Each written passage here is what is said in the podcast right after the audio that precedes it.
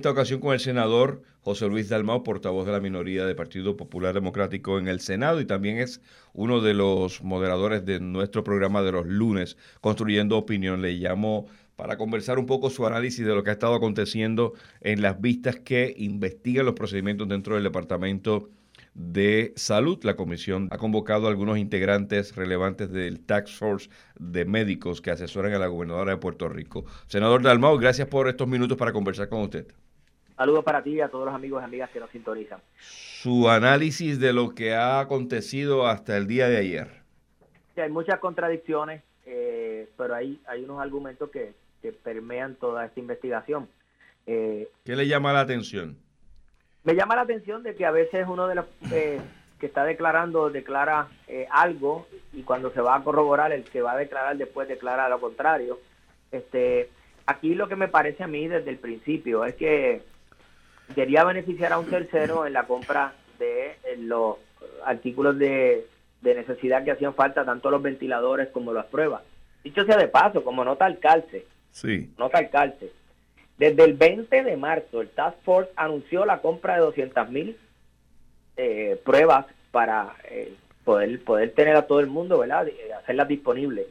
Eh, y yo he recalcado en programas anteriores que el 24 de marzo dijeron que venían en camino, el 29 que todavía venían en camino, el día 2 de abril que la, la agencia federal FDA no la había autorizado, el 3 de abril o el 4 que sí que les había autorizado, el 5 cancelaron la orden.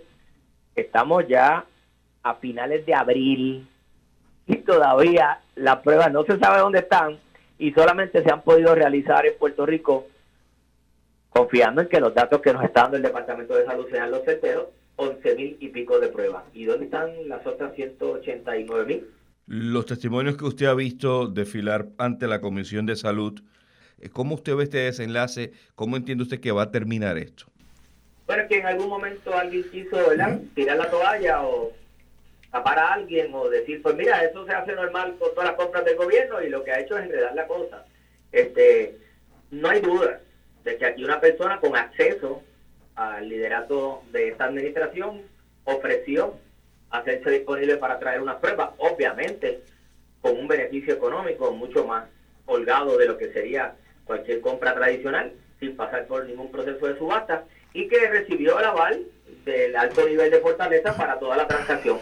Todos los demás están en el medio de esa cadena de mando este, que de un momento se, se está denunciando y al día de hoy lo triste es que todavía no está accesible para todo el pueblo puertorriqueño las supuestas 200.000 pruebas que desde el 20 de marzo se están anunciando para el país.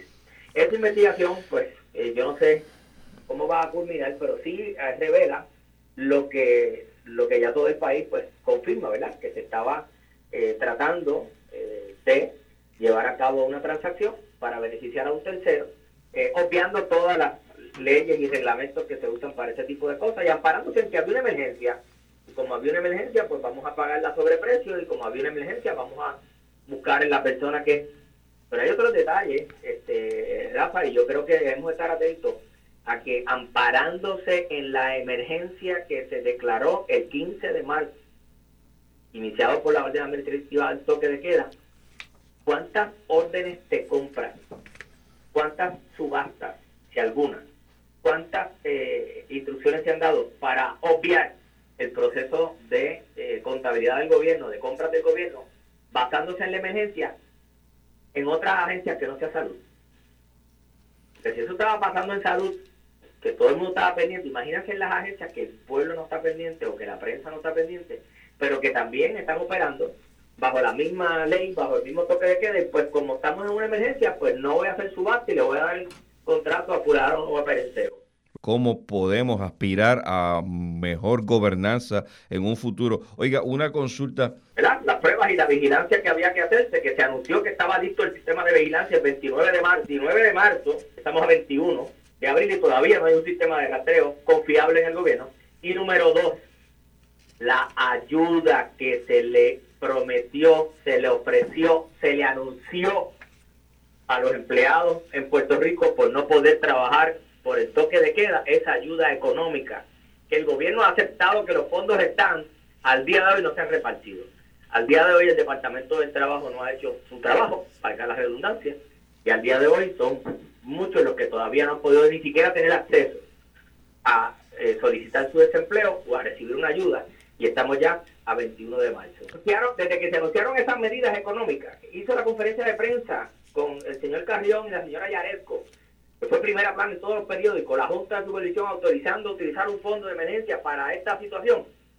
Al día de hoy, 20 de abril, todavía son miles, miles los que no han podido tener ni siquiera acceso a poder solicitar o poderse en lista para recibir esa ayuda. La capacidad del gobierno para atender esas dos situaciones.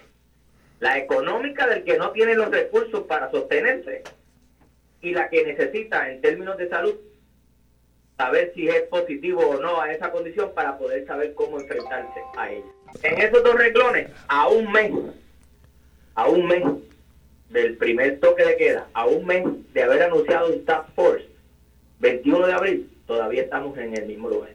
¿Se une usted a la petición de que se abra la oportunidad de regresar a una operación económica un poco más flexible?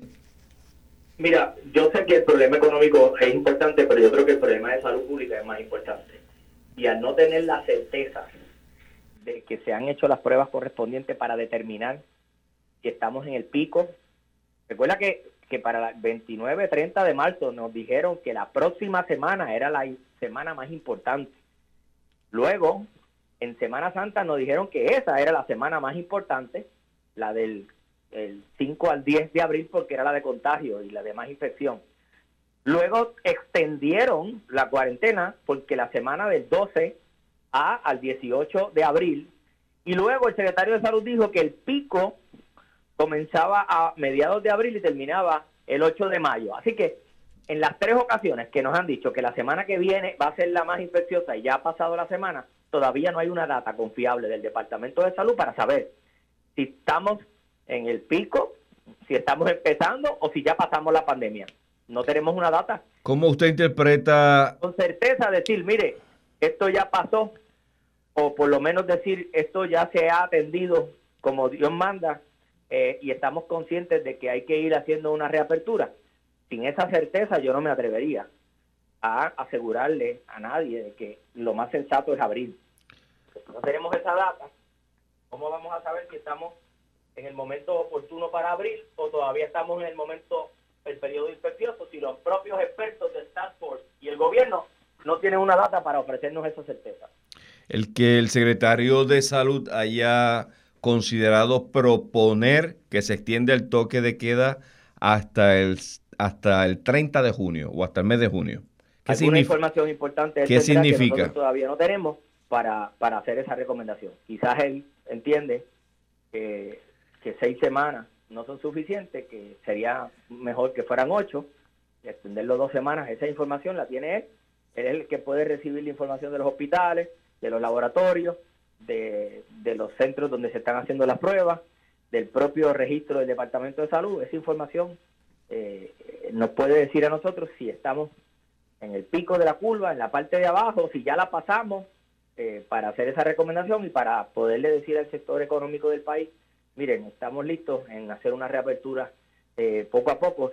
Y dicho sea de paso, a veces se oye muy bonito decir, bueno, si en Florida abrieron las playas, pues aquí debimos abrir. Bueno, pero es que eso tiene otras consecuencias. O sea, el sector privado, al poder abrir sus negocios, tiene que tomar en cuenta de que probablemente la gente va a querer que cuando se entre al negocio se le den guantes, se le den eh, hand sanitizer, desinfectantes, se le dé alcohol, que los negocios tengan una distancia, que la gente tenga mascarilla, todo eso tiene unos costos, todo eso tiene sus, contratiempos también. No todo el mundo del sector privado puede absorber esos costos.